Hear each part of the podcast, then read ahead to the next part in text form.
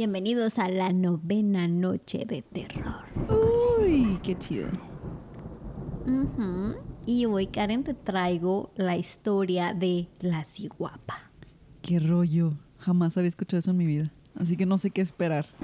Me gusta. Pues ahí te va. Por más de un siglo, las historias de una criatura que acecha dentro de las sombras de los bosques en las regiones montañosas de la República Dominicana, Uh, esta también es latinona, yeah. Se han pasado de generación en generación. Una mujer animal con cabello largo y negro y los pies al revés que acecha a granjeros solitarios o al pobre aventurero que anda en busca de nuevos caminos. Aquellos que han sobrevivido a los encuentros describen que primero se siente una quietud en el área, como si los pájaros, insectos y demás animales del lugar hubieran sido espantados. A esto le siguen unos suaves susurros y aullidos que parecen fluir con el viento a través del campo. Ahí es cuando escuchas su llamado que te atrae, pero no sabes de dónde viene, ya que se siente como si viniera de todos lados, pero de ninguno al mismo tiempo. Yeah, sonido surround. Me gusta. La- sí, sonido inmersivo. Ándale esa madre. Hasta que finalmente la criatura se revela. Me perdí. Allá. Resulta. Resulta ser una muchacha hermosa, que parada no mide más de metro y medio, pero con Achis. proporciones perfectas. No manches. Está bien enana. La altota. No, pero déjate, cuando leí esta parte fue como que es chaparra, pero, pero está bien proporcionada, ¿eh? Porque venía What? algo así como que sus extremidades eran del tamaño correcto. Y así de que, ¿qué tienes en contra de las chaparritas o qué pedo? ¿Estamos deformes o qué? ya sé. Pero continuando, tiene grandes, oscuros y encantadores ojos almendrados, con cabello tan negro como la noche, pero con un brillo equiparable a la luz de la luna, grueso y largo. Ya el cabello. Tan largo que es la única vestimenta que traen y su única protección a la intemperie. Oh, what the fuck. Entonces, básicamente es como tipo la niña del aro, Pero guapa. pero Y enana. mujer. Ajá, y no trae bata, solo su pelo la viste. A su mecha. Qué intensa. Esa es la leyenda de la ciguapa. Tiene varias historias de origen, pero la más aclamada la describe como un demonio que vive en cuevas profundas, atrayendo hombres solitarios con su belleza y ¿Es un sensualidad. demonio? Esto ya parece como que sí. Ah, bueno, con todo respeto. Todo lo que dije es con todo respeto. Las roscas. con todo respeto, lo que dije es con todo respeto. Se supone que atrae. Ah, bueno, te decía que trae hombres solitarios con su belleza y sensualidad. Y hasta aquí, como que parece un anuncio de perfume. ¿no? Como Ah. que cada. De Pantene, pues si se viste con su pelo. bueno, sí. El punto es que atrapa a su víctima con una hipnótica mirada y, lleva, y se los lleva de regreso a su refugio donde los consume hasta los huesos o los Uy. atrapa por siempre para sus placeres carnales. Ay, what the fuck. Pero también está la historia que describe una tímida criatura que rápidamente desaparece si siente que hay alguien más cerca. Una muchacha solitaria que duerme en las copas de los árboles y se alimenta de frutas y animales pequeños. Y se supone que es descendiente de una raza de gente pequeña que solía vivir en las montañas mucho antes de que llegara la población indígena local. Válgame. Como puedes ver, nada que ver Ya sé una con la otra. Como que la gente no se decide si. Ándale. Ajá, si es una ninfa del bosque o es algo así como un demonio come hombres. Lo cual es como. es como lo que decías ahorita, o grazna o canta. o sea, Ándale, son dos cosas bien. Porque hay veces que la leyenda varía, pero son detalles mínimos que dices, bueno, X, ¿no? Aquí sí es, a ver, o es esta o es aquella, decídete, porfis. A mí me gusta Sí. más la versión del demonio. O sea, me inspira más terror. ah. Lo que me hace sentir es como que a lo mejor y son diferentes encuentros y como que cada quien tiene una experiencia diferente. A lo mejor ni siquiera es la misma cosa y creen que es la misma cosa y por eso hay diferentes versiones. No sé. Pero todos parecen estar de acuerdo en que tiene el rostro hermoso Uy. y que no son muy amigables con los humanos. Mm, Pero solo ataca a hombres, ¿no? Pues se supone, ¿sí? Y lo más desconcertante para mí son que tiene los pies al revés. Sí, qué pedo. Porque, ajá, porque va dejando huellas contrarias a la dirección a la que va caminando. Porque pues tiene los pies al revés, ¿no? Entonces, si ¿Cómo? ves que las huellas están alejándose de ti, pues más bien están acercándose a ti. Ajá. Pero, ¿con qué fin? ¿Con qué fin Para tiene eso, los pies de al que, revés? ay, no, ya se va. Por las huellas, No puedo sé. ver que va al pues así nació, Karen. No la, no la avergüences. Muy hermosa, muy hermosa, pero los pies chuecos. Eh. Toda zamba. No, lo que vi es que es una especie de anim- bueno, no animal, pero sí es parte del folclore en otras culturas, porque esta es republicana, de la, de la República Dominicana, perdón, es republicana y demócrata. y por ejemplo, en India también hay un espíritu así que tiene los pies al revés, como que como que lo toman como una señal de que es algo sobrenatural, ¿sabes cómo? Así de que parece humana, pero dices, ah, caray, tiene algo diferente que es que te causa cierto desconcierto y es cuando ves que es algo sobrenatural. Así lo veo yo. Y es así como que algo compartido en muchas culturas. Qué Pero- loco. Entonces, hay una manera de atraparlas, Karen, por no si quieres una. Oye, ¿qué pedo? Son varias. Yo pensé que nada más era una. ¿Qué? ¿A una sola, si guapa? No. Se Ah. supone que hay varias. Oh, entiendo. Bueno, no sé. Digo, es parte de que hay gente que cree que son criaturas del bosque o Ya. es una sola entidad. Por lo que creo, creo que hay varias, ¿no? Porque si no, ¿cómo compruebas que las atraparon? No sé. Pero el punto es que si quieres una para tu casa, Karen, Ay, no sé no. para qué, ¿verdad? La tienes que atrapar durante una noche con luna creciente Ok. o con luna llena. Ok. Mis fuentes no se ponían de acuerdo. No, que la chinga. Pero no solo eso, Karen. Aparte necesitas acorralarla con un perro jíbaro y cinqueño. ¿Qué? Son palabras sureñas, bueno, como que de América del Sur, me supongo yo. Ah. Jíbaro es un perro que solía ser doméstico, pero ya no, y ahora vive en las montañas y es un perro salvaje. Y cinqueño es un perro de seis dedos. Su, ¿y dónde encuentro eso? Al parecer es normal, bueno, nunca me había puesto a pensar cuántos dedos tenían los perros hasta que me encontré. Ah, chinga, sí, ¿verdad? Yo estaba aquí pensando en los dedos humanos. Se supone que tienen Oye, cuatro. sí. No sé, ahorita se los cuento a mis perros. Sí, ahorita se los cuentas. sí. Y hay perros que tienen cinco, pero en el quinto tienen dos pezuñitas sí, es así cierto. raras. Entonces en realidad tienen seis. Bueno, no soy veterinaria, pero ahorita les cuento los dedos. A ver, que, a ver, ti también. Te voy a si contar los son dedos. cinqueños, te sirven para atrapar una ciguapa. Y bueno, el que puedas atraparlas no significa que debas hacerlo, ya que una ciguapa en cautiverio se pone muy triste y llora y llora hasta que se muere de la pena. Ay, no. Sí, ya sé, pero sí se me hace como que no que eres una devora hombres, no sé chillona. A Oye, ver, ¿no levántate, demonio? ¿Qué hermana, límpiate el delineador de la cara y sal adelante de esa jaula.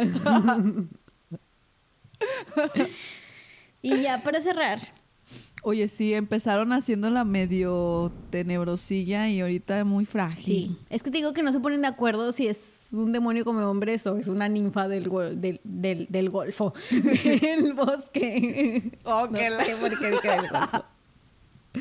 Mira, ya con todo tú te inventaste una nueva, una ninfa republicana del Golfo. Espera, que viene Ay, lo más no. perturbador. Porque Oh, también está ver. la versión masculina de la ciguapa. Ah, no man, es guapo. El ciguapo. y escucha, escucha lo que es el ciguapo. Es un gallo que se aparece vuelto de espalda, lo cual no entendí. En todos lados encontré vuelto de espalda, vuelto de espalda. Digo, o sea, ¿cómo? O sea, de que siempre se te aparece dándote la espalda. ¿O no tiene frente? ¿O qué pedo? Pero bueno. Es un gallo con el lomo emplumado y en el pecho tiene senos de mujer. ok.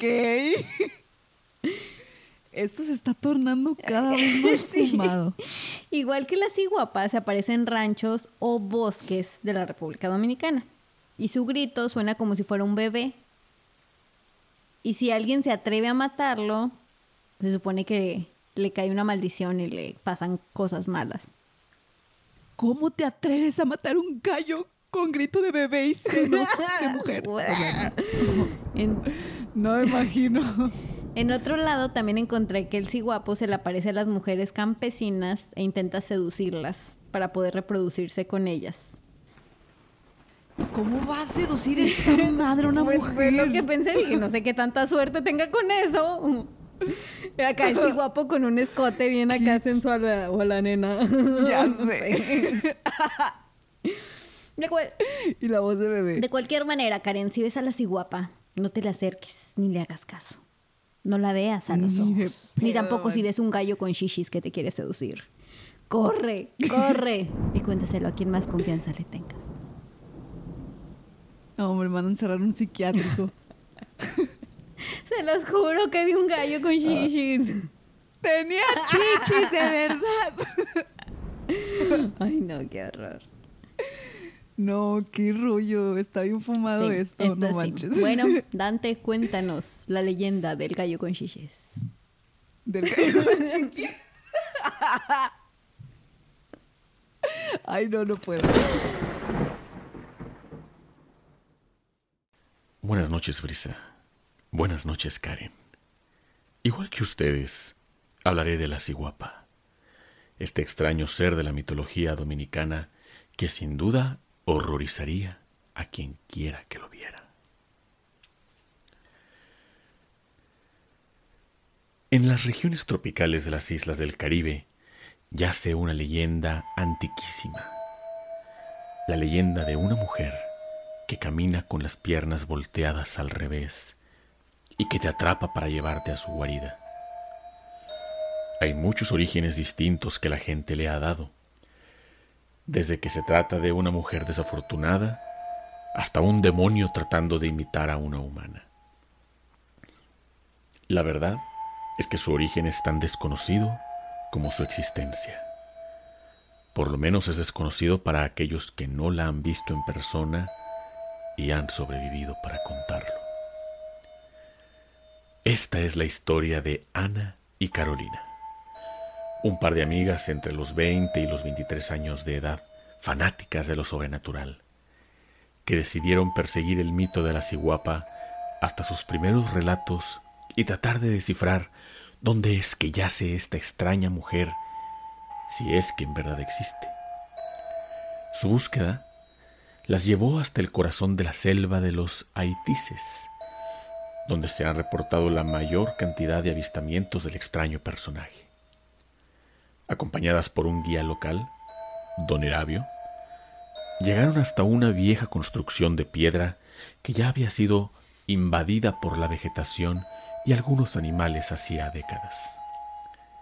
Don Erabio había aceptado llevarlas, mas no quedarse la noche con ellas, por lo que unos minutos antes del anochecer acordó volver por ellas al amanecer y partió de vuelta a su pueblo rezando durante su camino de vuelta por el bienestar y la seguridad de las chicas. Durante la primera mitad de la noche, ni Ana ni Carolina recibieron la visita de la ciguapa, quien ahora parecía ser más un mito que un hecho verídico. Por lo que armaron su casa de campaña compartida y echaron a dormir. Fue en sus sueños donde pudieron observar algo Ambas soñaron lo mismo. Cada una estaba sola en el mismo lugar donde habían acampado para dormir y era la mitad de la noche. Las lámparas de mano no funcionaban y los teléfonos celulares no tenían cobertura. Salían de la casa de campaña y de una de las puertas de la antigua construcción de piedra salía una mujer, buscando un vestido blanco rasgado y manchado por el paso del tiempo. La mujer era tal cual como se les había descrito a la ciguapa durante años. No caminaba erguida, sino que lo hacía como un animal que anda en cuatro patas, sus manos avanzando por delante y sus pies por atrás, con la característica de que desde las rodillas se flexionan en dirección opuesta, haciendo que sus pies apunten en sentido contrario. La mujer caminaba de esta manera acercándose a Ana y a Carolina en sus sueños individuales y justo antes de llegar comenzó a erguirse tronando así los huesos de su espalda en un sonido horrible al oído. Caminando hacia adelante, pero con los pies hacia atrás y los largos cabellos cubriéndole su rostro, se aproximó lo suficiente para alzar la mirada y quedar frente a frente con las ahora desafortunadas aventureras. En este sueño sincronizado, los ojos de la ciguapa se mostraban totalmente negros, mientras que su boca se abría con una magnitud inhumana, mostrando varias hileras de dientes y colmillos y exclamando un sonido grave y tenebroso. Ana y Carolina despertaron al mismo tiempo muertas del miedo.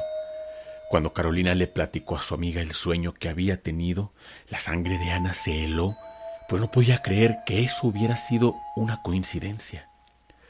Al platicarle de vuelta a Carolina su sueño, ambas estaban convencidas que estaban viviendo su propia historia de terror.